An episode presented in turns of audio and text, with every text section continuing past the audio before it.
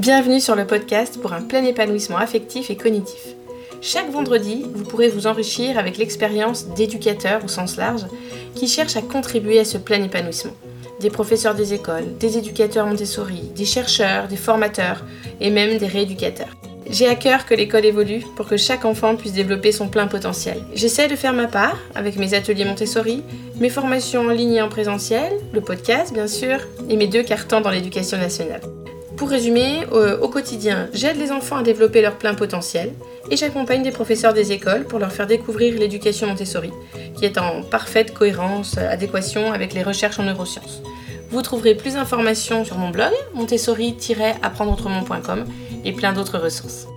Si vous voulez recevoir gratuitement les clés les plus efficaces pour développer le plein potentiel des enfants à l'école et à la maison, vous pouvez vous inscrire en cliquant sur le lien dans les notes de l'épisode passer à la vitesse supérieure, vous pouvez vous inscrire à ma formation en ligne ou en présentiel. Vous aurez toutes les informations sur le blog. Si ce podcast vous plaît, je compte sur vous pour laisser un commentaire sur votre plateforme d'écoute et note de 5 étoiles si vous êtes sur Apple Podcast. C'est la meilleure solution pour donner de la visibilité au podcast et contribuer vous aussi à cette révolution éducative. Et n'hésitez pas à partager les épisodes qui vous plaisent. Bienvenue dans cet épisode dédié aux fonctions exécutives avec Grégoire Borst. Grégoire Borst est professeur de psychologie du développement et de neurosciences cognitives de l'éducation et directeur du laboratoire de psychologie du développement et, de l'éducation de l'enfant. Donc ses recherches s'intéressent au rôle des fonctions cognitives de haut niveau dans le développement cognitif et socio-émotionnel et dans les apprentissages scolaires chez l'enfant, l'adolescent et le jeune adulte. Euh, ensemble, nous avons abordé le, sujet crucial des fonctions exécutives. Donc, quelles sont les trois fonctions exécutives principales?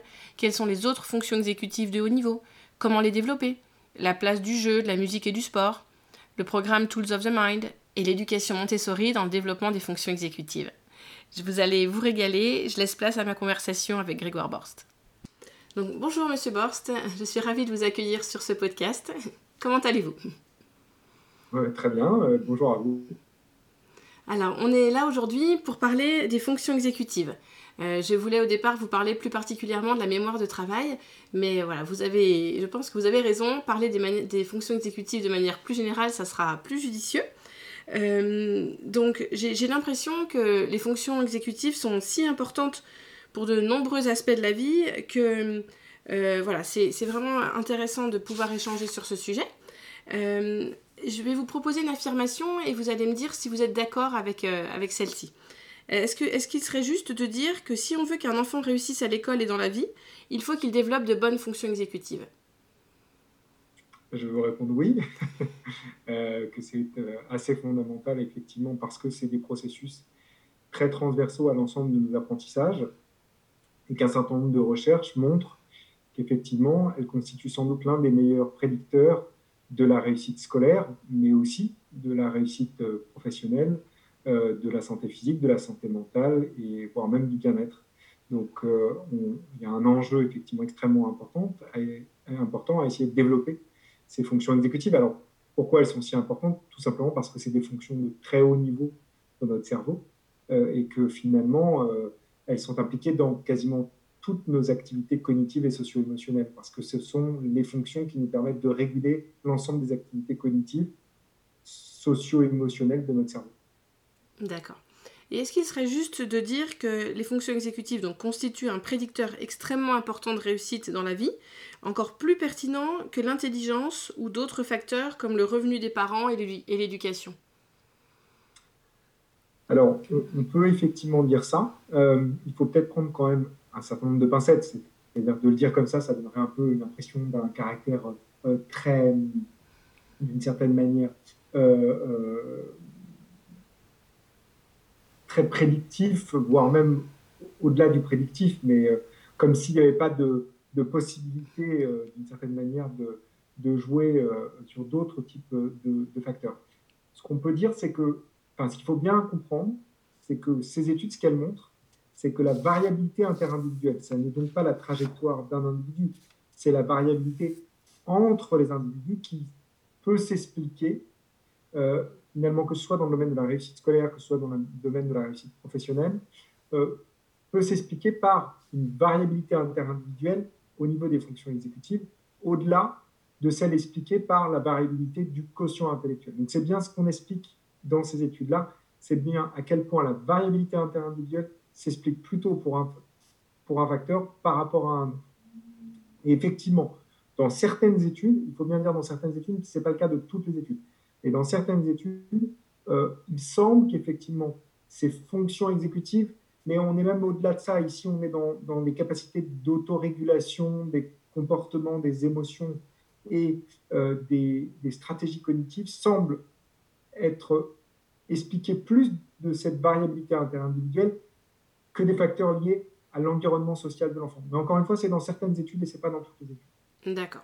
Alors, est-ce que vous pourriez euh, nous dire ce, voilà, ce, euh, on entend souvent parler de trois fonctions exécutives principales. Est-ce que vous pourriez commencer par euh, décrire ces trois, ces trois fonctions exécutives?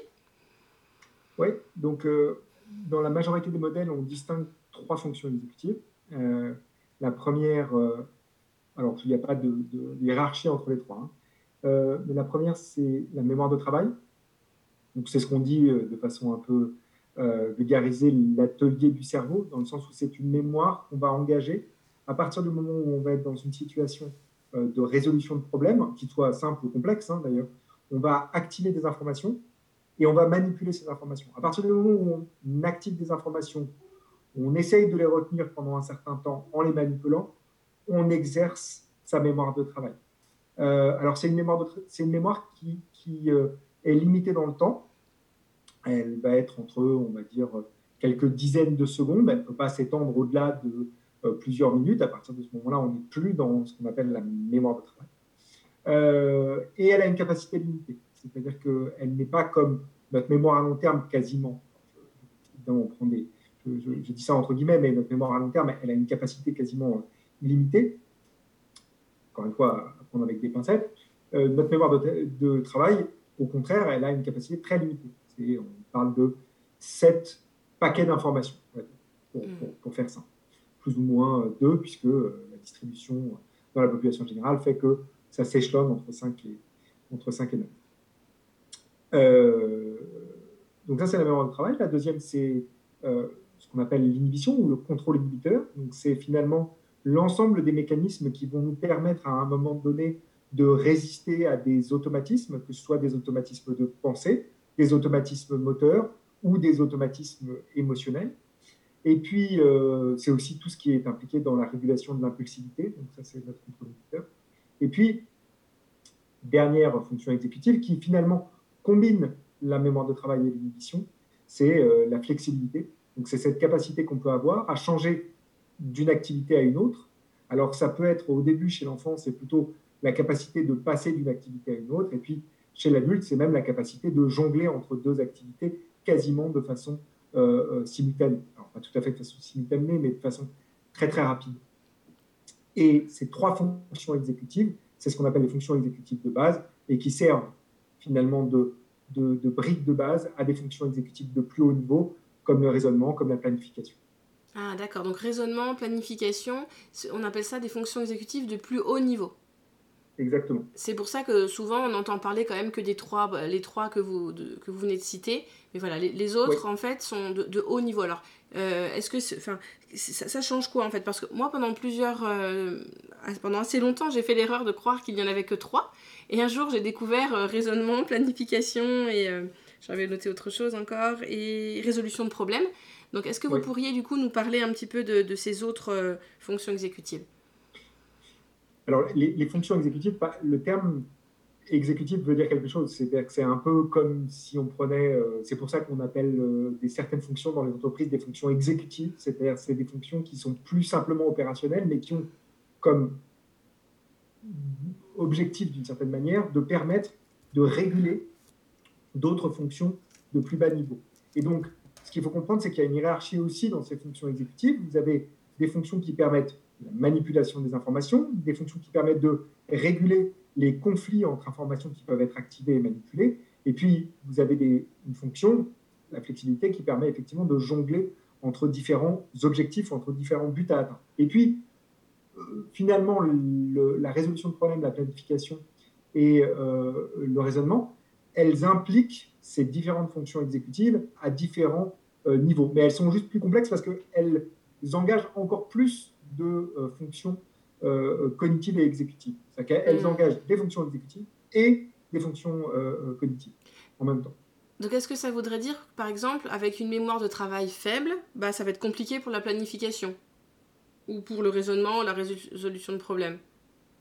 Alors c'est, c'est vrai un peu de, pas simplement des, fonctions exécutives de très haut niveau. On sait qu'effectivement, quand on a une mémoire de travail faible, entre guillemets, encore une fois, quand elle reste en tout cas dans la distribution normale, effectivement, ça peut avoir des incidences sur ma capacité d'acquisition euh, de nouvelles connaissances, ma capacité de résolution de problèmes, et que donc ça pourra avoir un effet sur ces fonctions exécutives de plus haut niveau. Maintenant, c'est toujours un peu relatif parce que euh, que ce soit la planification, que ce soit euh, le raisonnement ou que ce soit la résolution de problèmes, elle n'engage pas que la mémoire de travail. Il y a des mécanismes de compensation qui peuvent avoir lieu entre ces trois fonctions exécutives, et puis de façon générale, entre euh, des connaissances qu'on a pu développer, des compétences qu'on a pu développer, qui rentrent aussi en jeu dans la planification, la résolution de problèmes et dans le raisonnement.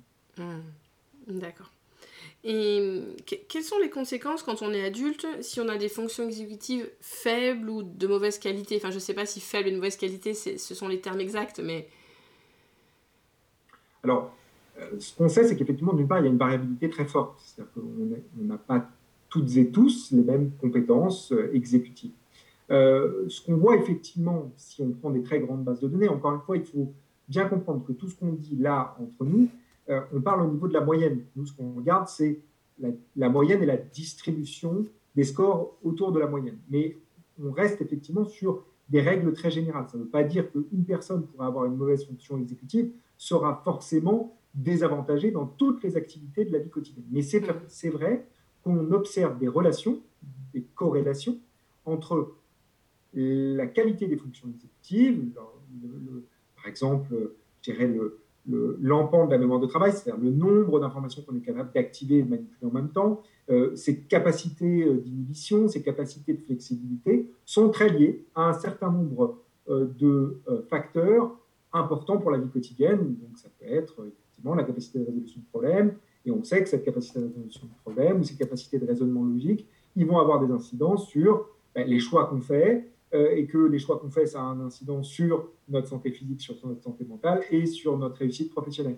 Donc, encore une fois, ce n'est pas, euh, pas un caractère totalement direct, mais en tout cas, il y a des liens forts entre les fonctions exécutives et un certain nombre de variables liées à notre santé physique, notre santé mentale et notre, notre réussite professionnelle. Hmm. Et quand vous parlez de recherches qui ont testé ces fonctions exécutives, est-ce que vous. Euh, enfin, j'en ai une en tête, mais j'imagine qu'il y en a de nombreuses.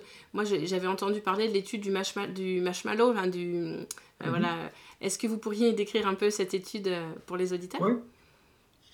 Alors, le, test du marshmallow, c'est une, expérience qui a été développée à la fin des années 60, au début des années 70, par un chercheur qui s'appelle Walter Michel. Et le principe de cette tâche est relativement simple lui, l'objectif qu'il avait, c'était de démontrer euh, que finalement, il était essayé de tester l'hypothèse que les enfants, même très jeunes, euh, on parle d'enfants de 3-4 ans, ont déjà la capacité de euh, finalement réguler leur comportement. Et pour faire ça, il a développé une tâche qui s'appelle la tâche du marshmallow, en psychologie, on n'a pas ça une tâche de gratification du fait. Et cette tâche, elle consiste dans la situation suivante. On propose un marshmallow à un enfant, une guimauve, et on lui dit Tu peux manger le marshmallow maintenant, si tu attends. Quand je reviens, je t'en donne un deuxième. Et puis à ce moment-là, vous sortez de la salle. Euh, dans l'expérience originale, il utilisait euh, une salle avec une glace sans teint. Maintenant, on utilise finalement une caméra qui nous permet d'enregistrer tout ce qui se passe dans la salle quand vous n'êtes pas présent. Et puis, vous allez déclencher un chronomètre au moment où vous sortez de la salle. Et puis, au moment où l'enfant va manger le marshmallow ou aller au bout euh, du délai euh, à partir de l'expérience qui est 10 minutes maximum. Et puis, ce qu'il observe, c'est plusieurs choses. La première chose, c'est que dès 3-4 ans d'enfants, euh, vous avez plus de deux tiers des enfants qui ont la capacité de résister avant de manger le marshmallow. Donc ça, c'est très nouveau. Parce que dans les années 60-70, il faut bien voir qu'on est dans, dans, un concept d'un enfant qui est finalement un être très impulsif, qui n'arrive pas à réguler son impulsivité. Et ce qu'on montre dans cette expérience, c'est qu'en fait, dès 3-4 ans, il a tout à fait la capacité de se réguler dans ce type de situation, même dans des situations relativement appétitives comme celle-là. Euh, il y a un effet évidemment développemental. Vous avez plus de, euh, vous avez qu'un tiers des enfants de 4 ans qui va jusqu'au bout des 10 minutes pour obtenir le deuxième marshmallow. dans les plus de deux tiers à 11 ans qui sont capables d'attendre les 10 minutes pour obtenir un deuxième marshmallow. Et puis, il y a une variabilité interindividuelle extrêmement forte. C'est-à-dire que tous les enfants n'ont pas les mêmes capacités de résistance dans ce contexte-là. Et ça a poussé finalement d'autres études qui ont utilisé la tasse du marshmallow ou d'autres tâches à regarder de façon longitudinale sur qu'est-ce que finalement cette variabilité interindividuelle dans la tâche du marshmallow, mais de façon plus générale dans cette capacité à à autoréguler ses comportements, à quel point ça explique par exemple l'engagement dans des conduites à risque à l'adolescence ou euh, une fois devenu adulte, à quel point c'est prédicteur de notre santé physique et de notre santé mentale. Et ce qu'ont montré ces larges études longitudinales, c'est qu'effectivement, et même presque paradoxalement, ce qu'on observe, la variabilité interindividuelle observée chez les enfants sur ce type de tâches, c'est très prédictif de la variabilité interindividuelle observée à l'âge adulte sur un certain nombre de facteurs liés à la santé physique, la santé mentale ou la réussite académique. Hmm. D'accord. Et quand vous parlez des adolescents, est-ce que le, fait que les adolescents prennent des risques, enfin, ou peuvent de temps en temps prendre des risques, ça vient du fait que leur fonction exécutive soit insuffisante, entre guillemets, insuffisante alors, ce n'est pas tout à fait qu'elles sont insuffisantes, c'est qu'en fait, ce qu'on a montré au laboratoire et dans d'autres laboratoires, c'est qu'il y a une dissociation entre ce qu'on appelle des fonctions exécutives froides et des fonctions exécutives chaudes.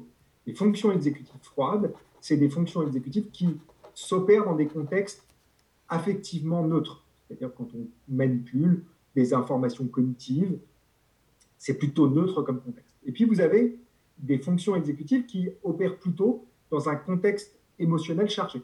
Ça peut être par exemple quand vous avez des informations dissonantes à un niveau émotionnel, par exemple, et que vous devez réguler vos stratégies, inhiber une information émotionnelle pour activer une autre information émotionnelle.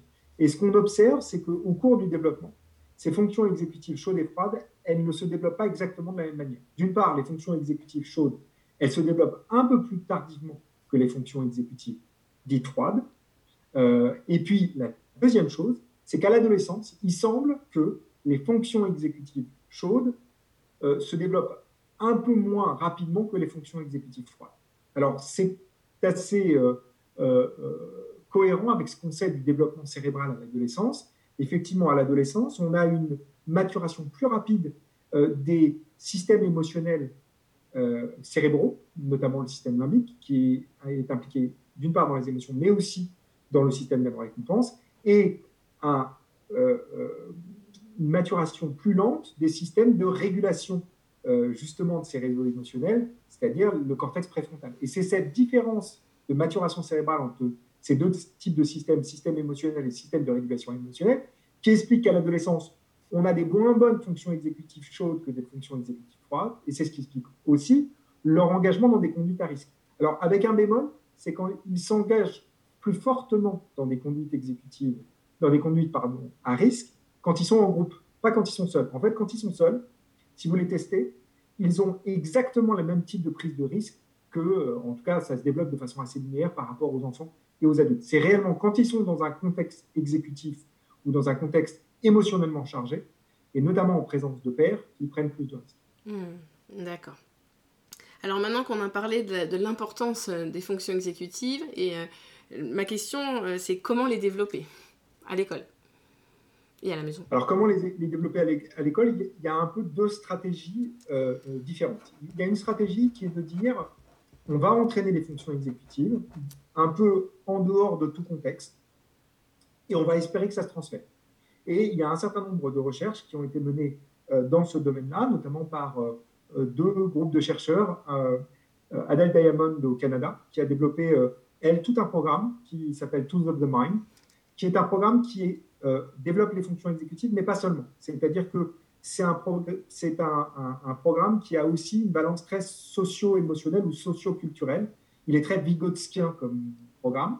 Euh, c'est-à-dire qu'il apprend les fonctions exécutives, mais qu'il apprend aussi un certain nombre de régulations sociales et d'interactions euh, euh, sociales. Typiquement, il va utiliser les fonctions exécutives, mais dans une interaction sociale. Ça va être apprendre à utiliser des petits pictogrammes pour savoir quand est-ce qu'il faut se taire et quand est-ce qu'on peut parler. Donc on apprend aussi le tour de parole. Mais apprendre à prendre son tour de parole, c'est aussi entraîner ces fonctions exécutives. Et ce que ce programme a montré, c'est qu'effectivement, d'une part, il développe les fonctions exécutives, et d'autre part, il semble que ça se transfère sur un certain nombre d'acquisitions scolaires. Donc ça, ça c'est une première approche. Il y a un autre programme qui a été beaucoup développé, notamment sur la mémoire de travail, qui a été développé par un groupe au Karolinska Institute, qui est le groupe de Thorsten Klingberg, et qui a développé un programme qui s'appelle CogMed, qui là est vraiment de l'entraînement pur et simple de la mémoire de travail. Et les données sont, on va dire, contrastées, c'est-à-dire que dans certaines études, ils montrent des effets de transfert, puisque c'est quand même ce à quoi on va aboutir. Entraîner les fonctions exécutives pour entraîner les fonctions exécutives, c'est très intéressant, mais ce qu'on veut mm. réellement, c'est savoir c'est est-ce que ça se transfère, euh, transfère soit sur des comportements euh, des enfants dans la vie réelle, soit ça se transfère sur l'acquisition d'un certain nombre d'outils culturels, comme la lecture ou les mathématiques. Pour ce qui est de CogMed, euh, les données sont contrastées. Euh, Torcel dans certaines recherches, semble suggérer qu'il peut y avoir des transferts, mais un certain nombre d'autres groupes ont des difficultés à montrer qu'il peut y avoir des transferts hmm. au-delà des hmm. fonctions exécutives. Ça, c'est une première approche. Vous avez une deuxième approche euh, qui est utilisée dans d'autres groupes, comme, comme dans le laboratoire que je dirige, qui est plutôt de se dire est-ce qu'on peut entraîner les fonctions exécutives dans les situations scolaires dans lesquelles on sait qu'elles sont nécessaires? Donc typiquement, on a développé par exemple euh, une intervention sur les problèmes arithmétiques à contenus verbaux ou sur euh, la comparaison de fractions, dans lequel typiquement on sait qu'il y a une difficulté à résister à des automatismes. Typiquement, c'est, euh, on peut prendre, pour que ce soit plus simple pour les auditeurs, prendre le contexte d'un, de la comparaison des nombres décimaux, 1,5 et 1,432, où les élèves ont considéré qu'1,432, c'est plus grand qu'1,5.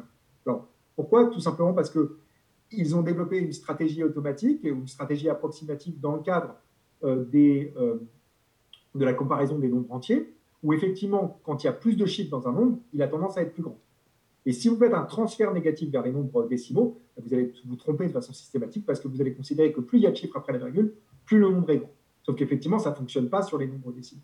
Et la stratégie qu'on a développée au laboratoire, c'est de se dire, est-ce qu'on peut utiliser une approche, alors pas purement exécutive, mais méta-exécutive, dans laquelle on fait prendre conscience à l'élève qu'il y a un piège dans cette situation-là, et que pour réussir à dépasser ces erreurs, il faut qu'il apprenne à inhiber la stratégie automatique. Et que quand on fait ça, on a l'impression, on n'a pas que l'impression, on a des données qui semblent suggérer qu'en tout cas dans le domaine soit de la résolution arithmétique à contenus verbaux, soit dans euh, justement la comparaison de nombres rationnels, on a des progrès qui sont plus importants dans euh, les situations que je viens de présenter, quand on utilise une approche plus méta-exécutive que quand simplement on réexplique la règle à utiliser de hmm. comparaison notamment euh, des nombres décimaux. Donc, c'est deux stratégies. Soit on, on, entraîne les fonctions exécutives hors contexte, soit on les entraîne en contexte. Oui. Euh, donc quand vous dites hors contexte et en contexte, j'avais l'impression que CopMed c'était hors contexte et Tool of the Mind et ce que vous faites c'est dans le contexte. C'est pas ça? Alors pas tout à fait. Euh, les, les, Tool of the Mind, je suis d'accord avec vous, c'est plutôt dans un contexte, en tout cas c'est dans le contexte d'interaction. Oui. D'accord? CogMed, c'est vraiment, vous êtes sur euh, une tablette et vous allez mm. entraîner avec une difficulté croissante de de ce type de jeu les fonctions exécutives. Mais ce que je disais, c'était, quand je disais contexte hors contexte, c'est, effectivement, ce n'était pas forcément euh, bien défini, c'était de dire, soit vous utilisez, vous allez développer les fonctions exécutives dans une activité et espérer que ça se transfère à une activité scolaire, mmh. soit vous allez les entraîner ou apprendre à les mobiliser dans le contexte scolaire dans lequel vous voyez observer, dans lequel vous observez des difficultés systématiques. Et donc je disais que c'était plutôt ça le, euh, mm. le, distinguo. Alors nous, on a aussi essayé d'entraîner les fonctions exécutives euh, dans, euh, dans un contexte scolaire. Donc là, je vous ai présenté ce qu'on avait fait sur des problèmes, des situations scolaires spécifiques, mais on l'a aussi testé sur le fait que on pouvait entraîner par des jeux les fonctions exécutives. Et donc, on a notamment montré dans une recherche récente qu'on a publiée en 2021 que si vous jouez à 1, 2, 3 soleil, à ni oui ni non, à Jacadi, ça avait des effets sur la capacité de développer le contrôle inhibiteur. Ce qu'on n'a pas réussi à mettre en évidence, c'est le fait de développer le contrôle inhibiteur dans ce type de contexte. On n'a pas réussi à montrer que ça se transférait à mieux, euh, par exemple, comparer des nombres décimaux. Ça, on n'arrive pas encore à le faire. D'accord. Euh, parce que Tool of the Mind, j'avais étudié un peu le, programme là aux États-Unis, et en fait j'avais compris qu'ils mettaient en place des activités donc pour entraîner les fonctions exécutives, mais que les enfants, en fait, c'était voilà comme vous dites, euh, euh, deux enfants se racontent une histoire, un doit peut raconter, l'autre doit se taire, et les deux petits pictogrammes voilà les aident à, connaître leur rôle. Et il y avait aussi beaucoup de jeux. Euh, des jeux d'imitation et euh, ils devaient juste définir avant de jouer euh, qui, aurait quel rôle, comment le jeu allait se dérouler. Et j'avais cru comprendre que dans les résultats, les enfants qui avaient participé à des jeux éducatifs ont mieux réussi les tests sur les acquis scolaires que ceux qui n'avaient pas été dans le programme Tool of the Mind. Donc du coup, c'était, ils ont développé leur fonction exécutive dans des jeux. Mais ça leur a quand même permis de mieux réussir les acquis scolaires. Oui, complètement. Dans Tool of the Mind, ce que montre Tool of the Mind, c'est quand on a une pédagogie générale mhm. centrée sur pas simplement les fonctions exécutives, on le voit bien, c'est les fonctions exécutives, mais c'est aussi l'apprentissage des interactions sociales, c'est aussi euh, l'apprentissage par imitation, l'apprentissage à réguler son imitation, donc l'apprentissage par observation, mais savoir qui je dois observer pour apprendre. Ça, c'est finalement une façon de pouvoir entrer dans les apprentissages. Et c'est de dire quelque chose d'extrêmement important euh, dans nos systèmes éducatifs, c'est de dire nous ne sommes pas tous égaux dans l'entrée dans les apprentissages, c'est-à-dire que nous n'avons pas tous les outils finalement pour se mettre en situation d'apprentissage et qu'il faut réussir euh, d'une certaine manière à enseigner de façon très explicite ce type d'outils. Quand vous faites ça dans un programme comme To the Mind, effectivement, ça a un effet, ça a une répercussion au niveau des apprentissages scolaires, parce que c'est un programme qui est euh, euh, implémenté de façon systématique. C'est-à-dire qu'il y a beaucoup de programmes qu'on essaye de, tester aujourd'hui. Nous, quand on, a, euh, quand on a eu du mal à montrer, par exemple, que jouer à 1, 2, 3 soleil ou à ni oui ni non, ça avait des incidences au niveau des apprentissages scolaires, on l'a fait pendant six semaines. En plus, l'avantage de ce qu'on a fait, c'est qu'on l'a fait dans une soixantaine de classes et c'est les enseignants eux-mêmes qui ont mené ce type euh, d'activité. Mais néanmoins, c'était très restreint dans le temps. C'était six semaines et c'était sur des jeux très spécifiques. Et que très probablement, c'est plutôt des approches comme To the Mind qu'il faut essayer d'inventer euh, ou des pédagogies en fait réellement centrées sur les fonctions exécutives. Alors c'est ce qu'on a fait, qu'on n'a pas encore fini de tester, mais c'est ce qu'on a fait nous ensuite sur la base de ces premiers résultats. On a développé avec des conseillers pédagogiques un livret qui s'appelle euh, enseigner le cerveau à résister, qui vraiment a un peu le même objectif que Tools of the Mind, c'est-à-dire de dire, mais en fait, ça doit être quelque chose de beaucoup plus global. C'est-à-dire que dans toutes les activités d'apprentissage scolaire, il faut faire prendre conscience aux élèves qu'ils ont besoin de leur fonction exécutive et mm, ne serait-ce que pour réguler leurs interactions entre eux. Hmm. Et, tout à l'heure, si je dis avec mes propres mots, quand vous parliez des nombres décimaux, euh, c'est faire comprendre à l'enfant que bah, 4,5, euh, bah oui, même si c'est 5, enfin, comprendre que le...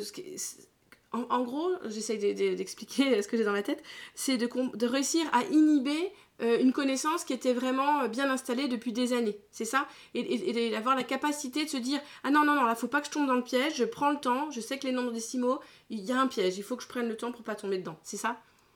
Oui, c'est exactement ça. L'idée, c'est de dire euh, quand on est dans une situation de transmission, d'interaction de tutelle, le prof, effectivement, l'enseignant, il, transmet bien des règles logiques, des mmh. stratégies exactes. Dans quand on apprend à un élève à comparer les nombres entiers, on leur dit, ben, tu compares les unités, les unités, les dizaines, les dizaines, les centaines, les centaines, les milliers, les milliers. Mais ce que parfois on oublie, c'est que nos cerveaux passent leur temps, finalement, à essayer de, trouver des stratégies approximatives qui fonctionnent très bien dans certains contextes parce qu'elles sont juste moins coûteuses pour notre système cognitif.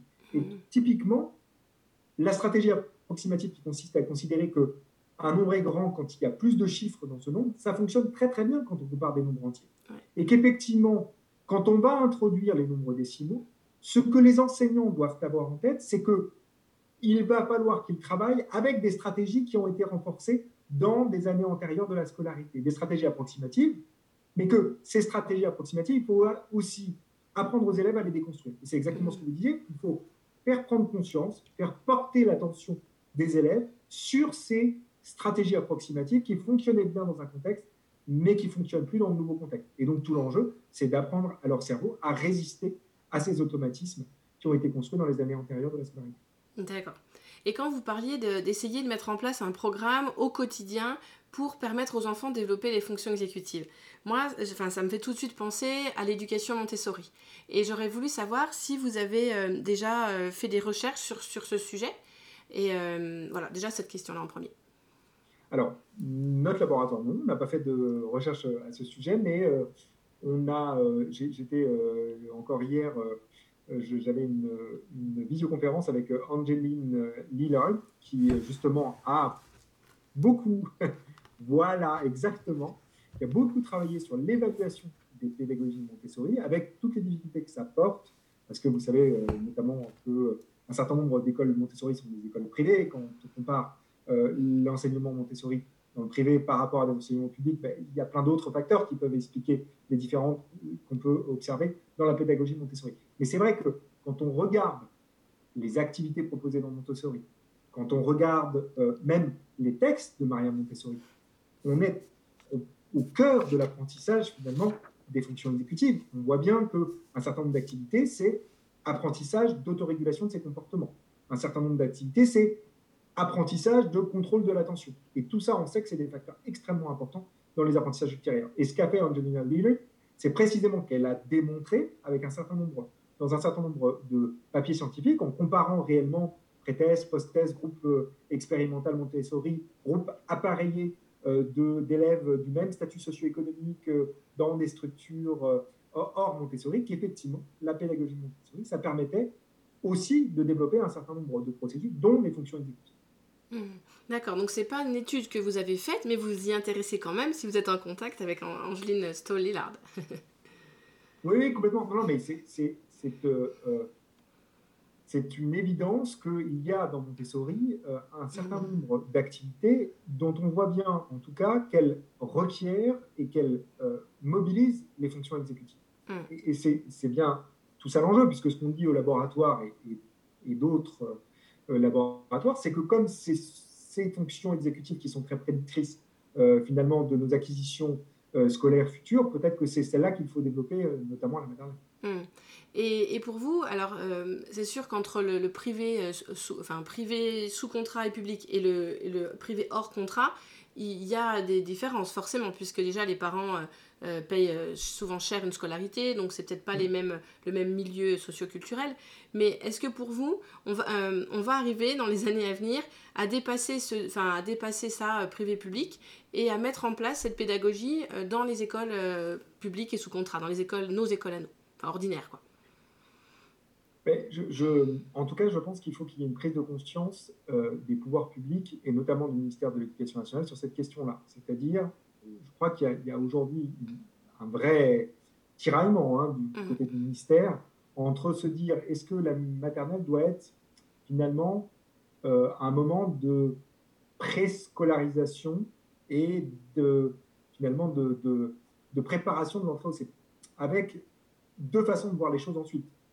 Euh, une façon qui est de dire ah il faut insister sur les fondamentaux. Donc on va très tôt introduire la reconnaissance des lettres, euh, le, la reconnaissance des sons de la langue. On va très vite introduire les mathématiques, même intuitives, parce que ensuite c'est ce que c'est ce dans quoi vont s'engager les enfants dans leurs apprentissages scolaires fondamentaux. Ou alors on va faire finalement du Montessori ou, ou dit autrement se dire qu'en fait ce dont ou, ou du tout de mind, c'est-à-dire dire ce qu'il faut transmettre avant même l'entrée dans les apprentissages scolaires fondamentaux, c'est un ensemble d'outils finalement pour acquérir ces outils culturels, c'est-à-dire de processus exécutifs, de capacité de régulation de son temps de parole, capacité à s'engager dans des apprentissages, et que ça finalement, on peut le retrouver chez Montessori et, d'autres finalement aussi euh, pédagogies alternatives.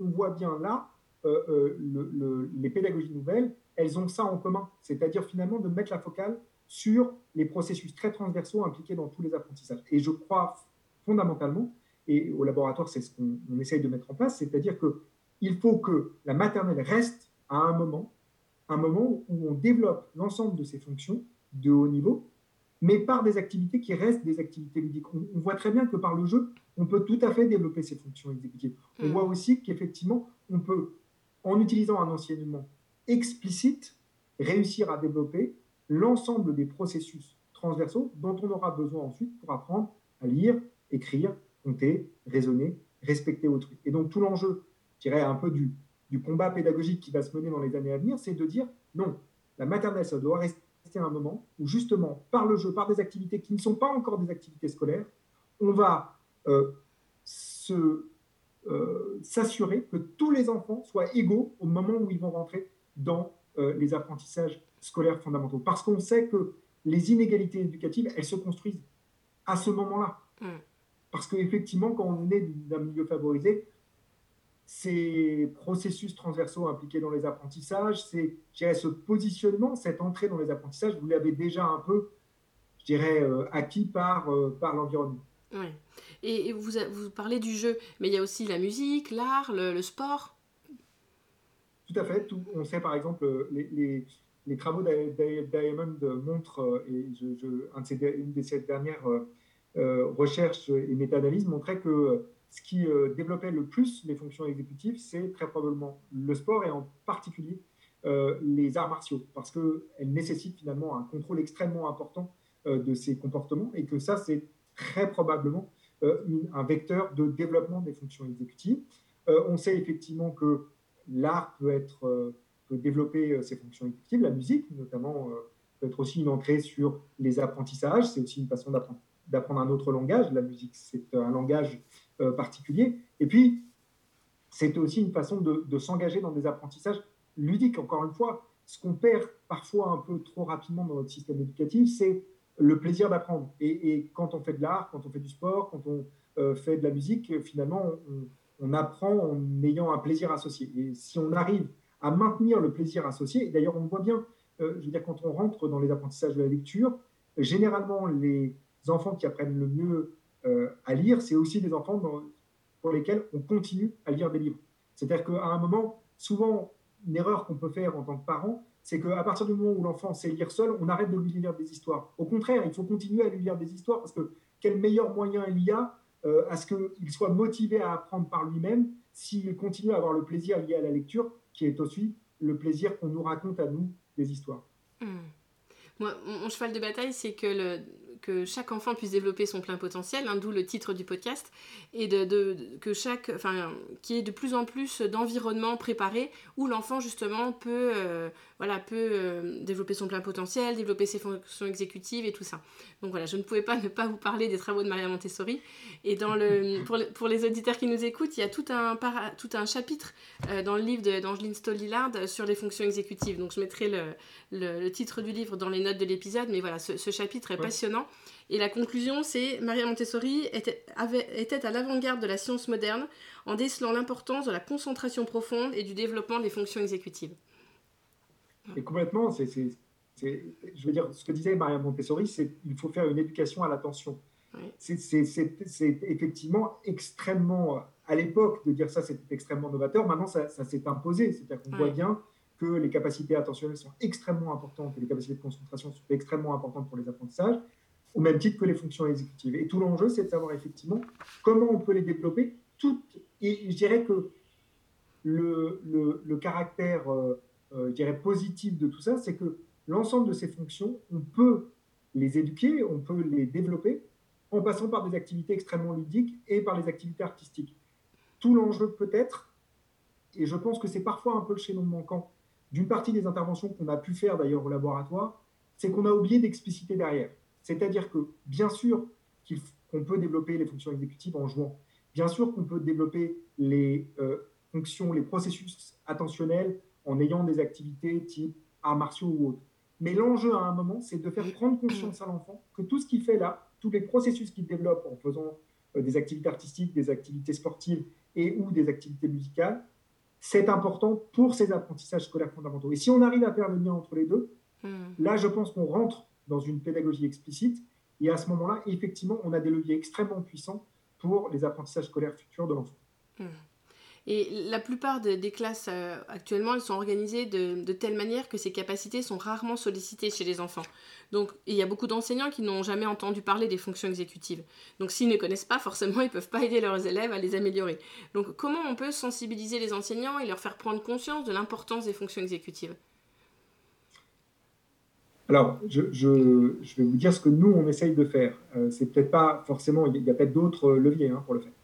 Euh, il faut dire d'une part qu'il y a besoin de repenser un peu la formation initiale des enseignants. Je pense que là-dessus, globalement, il y a un consensus. Euh, il y a une nécessité, effectivement, qu'ils en connaissent un peu plus sur les processus cognitifs et socio-émotionnels impliqués dans les apprentissages de l'enfant, euh, qu'ils aient beaucoup plus d'informations par rapport à ça. Ça, c'est la première chose.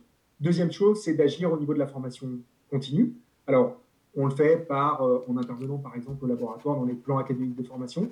On le fait aussi en ayant créé un DU qui s'appelle le DU Neuroéducation, qui justement vise à faire prendre conscience aux enseignants, mais aussi à l'ensemble des acteurs de la communauté éducative, parce que c'est important. Euh, un enseignant, c'est aussi un enseignant dans une équipe pédagogique. Donc il faut que euh, le directeur de l'école ou le proviseur soit aussi convaincu que les fonctions exécutives, c'est extrêmement important pour les apprentissages, parce que c'est comme ça qu'on a des vrais leviers. Puis ça veut dire aussi jouer au niveau des corps d'inspection, parce que si les inspecteurs ne sont pas convaincus de ça, finalement, on n'aura pas forcément de caractère transformant dans le système. La deuxième chose, c'est de montrer dans des situations d'apprentissage le rôle des fonctions exécutives. Je crois que c'était aussi un des paris du laboratoire, c'est de dire on va travailler sur les fonctions exécutives dans des situations scolaires que les enseignants connaissent bien. C'est pour ça que je vous ai parlé de la comparaison des nombres décimaux on a effectivement fait ce travail d'aller dans les classes, de travailler avec des enseignants pour identifier des situations scolaires dans lesquelles on a ensuite fait de la recherche fondamentale pour démontrer le rôle des fonctions exécutives. Et ensuite, c'est beaucoup plus simple pour finalement convaincre les professeurs du rôle des fonctions exécutives dans les apprentissages scolaires fondamentaux. Et puis la dernière chose, et ça c'est le dernier pari euh, qu'on a fait au laboratoire, c'était de se dire, mais finalement, les, enseignants, ils doivent être aussi des acteurs de cette nouvelle recherche sur les processus euh, transversaux impliqués dans les apprentissages. Et donc, il faut qu'ils deviennent des expérimentateurs dans leur classe. Et on a essayé euh, modestement de faire ça avec euh, la plateforme Léa.fr portée par Nathan, dans laquelle on fait de la recherche collaborative et participative, c'est-à-dire qu'on ne dit pas aux enseignants on va venir dans votre classe pour faire collecter des données, on leur dit essayons de co-construire une expérience ensemble pour essayer de mettre en évidence. Alors, quand on travaille avec un laboratoire comme celui que je dirige, c'est sur les fonctions exécutives et plus spécifiquement sur les fonctions euh, de contrôle inhibiteur, mais avec d'autres laboratoires, ça peut être sur d'autres fonctions exécutives. Et on leur dit, ben, on va essayer d'utiliser une méthode expérimentale, un pré-test, un post-test, un groupe expérimental, un groupe contrôle, et on va regarder dans lequel les deux groupes, on a plus développé les fonctions exécutives en, fonction du type d'activité qu'on a proposé aux enfants. Et quand vous faites ça, quand vous co-construisez l'ensemble de l'expérience avec les professeurs, c'est extrêmement transformant pour eux, parce que d'une part, ils prennent conscience justement que ces processus sont importants pour les apprentissages. Et deuxième chose, ça leur donne une grille de lecture aussi sur finalement cette science en train de se faire. Donc ils s'acculturent finalement à ce nouveau champ disciplinaire qui est en train d'émerger et ça permet de créer un dialogue euh, fructueux entre des chercheurs dans, les laboratoires et puis des enseignants sur le terrain. Et finalement, c'est aussi ça l'enjeu de ces nouvelles recherches, c'est d'arriver à faire communiquer ces deux mondes qui parfois euh, n'ont pas forcément euh, le bon vocabulaire pour communiquer les uns avec les autres. Et quelle meilleure, finalement, façon que de développer le même vocabulaire ou les mêmes concepts que de travailler ensemble. Donc c'est un peu ça le pari qu'on Oui, c'est super. Et donc votre travail, c'est de créer des ponts entre la recherche et l'école.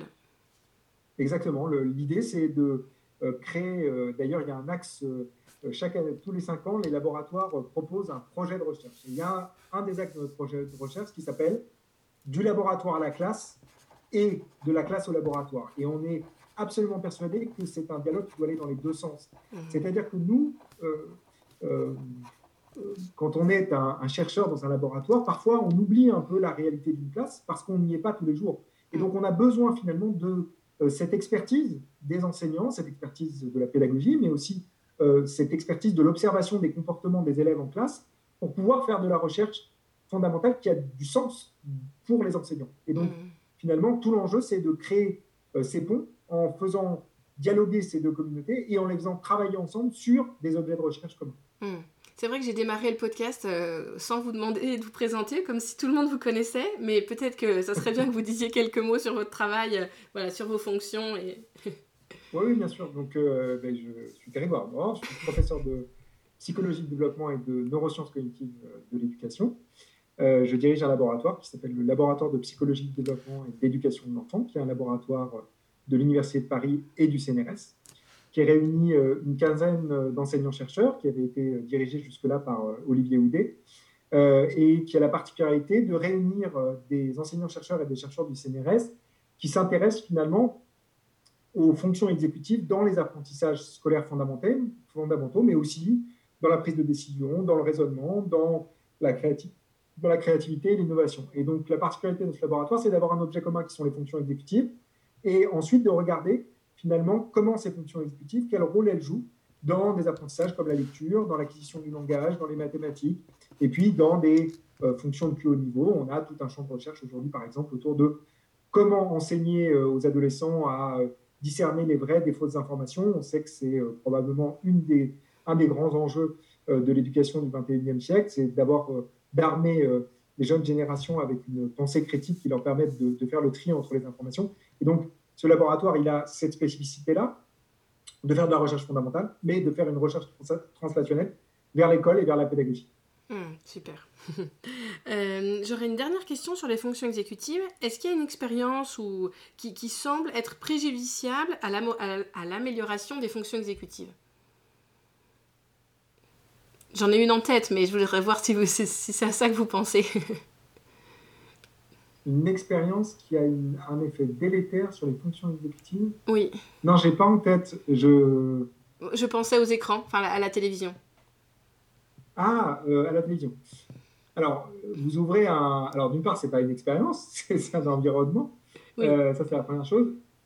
La deuxième chose, c'est que c'est un tout petit peu complexe, euh, cette question des écrans, parce que, effectivement, on, peut mettre en évidence des effets délétères, mais on peut aussi mettre des effets, en évidence des effets positifs sur certaines fonctions exécutives. Et que ce n'est pas tant l'écran qui est problématique, c'est le type de contenu auquel on est exposé.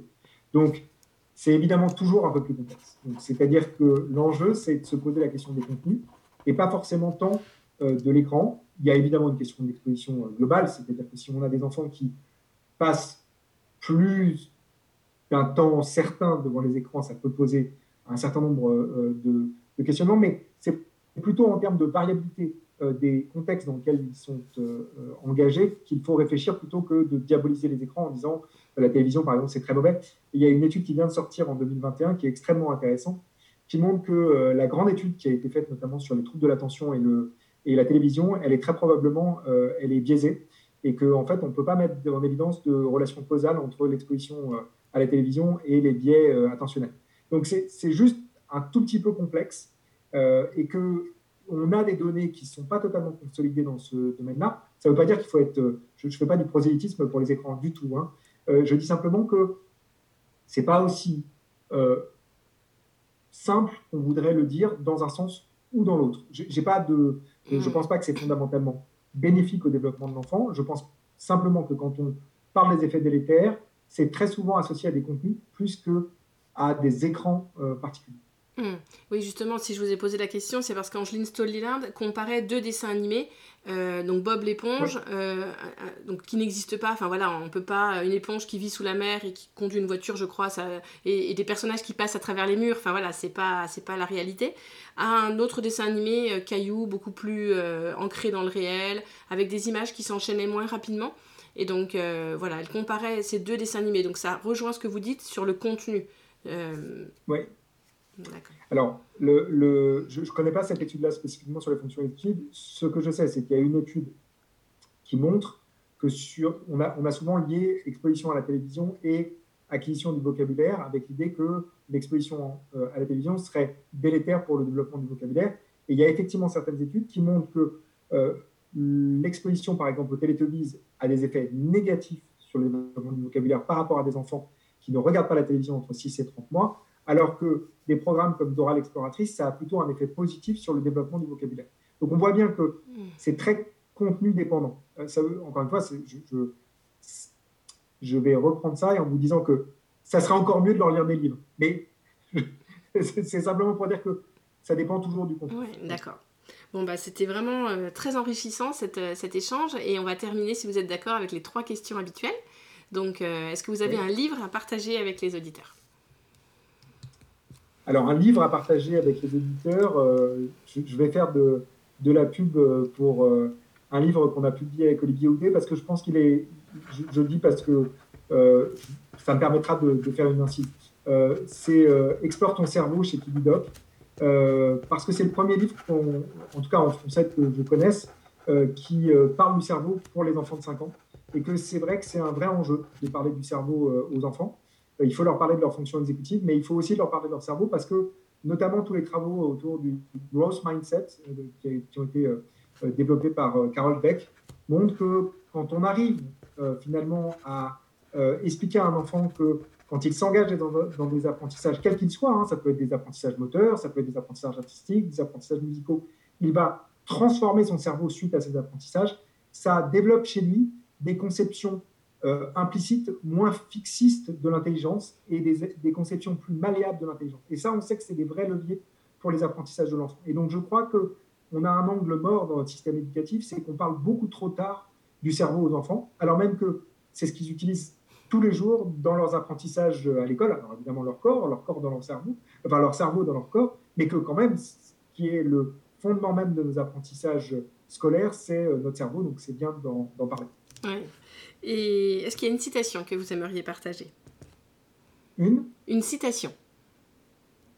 Une citation, euh, j'aime beaucoup cette citation euh, de, de, Jean Piaget qui dit que, même si je ne suis pas forcément totalement d'accord avec euh, sa conception euh, par grand stade euh, du développement cognitif, mais il dit que finalement le, le développement de l'intelligence, c'est d'arriver à comprendre que à un moment donné, le, ça le, le, possible n'est pas simplement un cas du réel, mais c'est le réel qui devient un cas des possibles. Et je pense que c'est vrai que c'est assez, c'est un vrai enjeu dans notre dans notre système éducatif, c'est d'arriver finalement à comprendre que euh, à un moment donné de notre développement que le réel est un cas du possible. Et quand on comprend que le réel est un cas du possible, finalement, ça ouvre toutes les possibilités. Donc c'est assez euh, transformant pour euh, nos sociétés et pour notre système éducatif.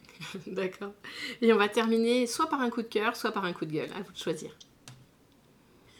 Ben, ça sera sur un coup de gueule. C'est un coup de gueule qui est de dire que notre système éducatif français reste un, des systèmes les plus inégalitaires euh, des pays de, l'OCDE et que ce n'est pas acceptable euh, qu'il y ait autant d'inégalités éducatives dans notre système éducatif, que euh, ces inégalités éducatives, elles s'expriment dès l'entrée au CP, ça veut dire même avant l'entrée dans les apprentissages scolaires fondamentaux, et que ça veut dire qu'il y a un vrai enjeu à penser collectivement qu'est-ce qu'on fait pour la maternelle, comment on peut penser une coéducation dans laquelle on implique aussi les parents, parce qu'il y a évidemment euh, une nécessité euh, d'impliquer euh, les parents dans une transmission de tout ce dont on va parler aujourd'hui, c'est-à-dire finalement de tous ces outils qui nous permettent de rentrer, ces outils de la pensée, qui nous permettent de rentrer dans les apprentissages scolaires fondamentaux. Et que ça n'est que au prix finalement d'une révolution de notre école maternelle, en, se basant sur l'existant. Il, y a plein de choses fabuleuses qui sont faites dans les écoles maternelles, mais avec l'idée effectivement de se dire comment on fait pour que tous les enfants, au moment où ils rentrent en CP, soit armés euh, finalement intellectuellement avec les mêmes outils pour rentrer euh, dans l'apprentissage euh, de la lecture et des mathématiques. Et que c'est à ce prix-là qu'on arrivera à diminuer les inégalités éducatives dans notre système éducatif. Mmh. Eh ben, un immense merci pour, pour, votre, pour cet échange passionnant. merci à vous. si ce podcast vous a plu, je vous rappelle que je compte sur vous pour laisser un commentaire sur votre plateforme d'écoute et une note de 5 étoiles si vous êtes sur Apple Podcast c'est la meilleure solution pour donner de la visibilité au podcast et contribuer vous aussi à cette révolution éducative. Et n'hésitez pas à partager les épisodes qui vous plaisent. À la semaine prochaine!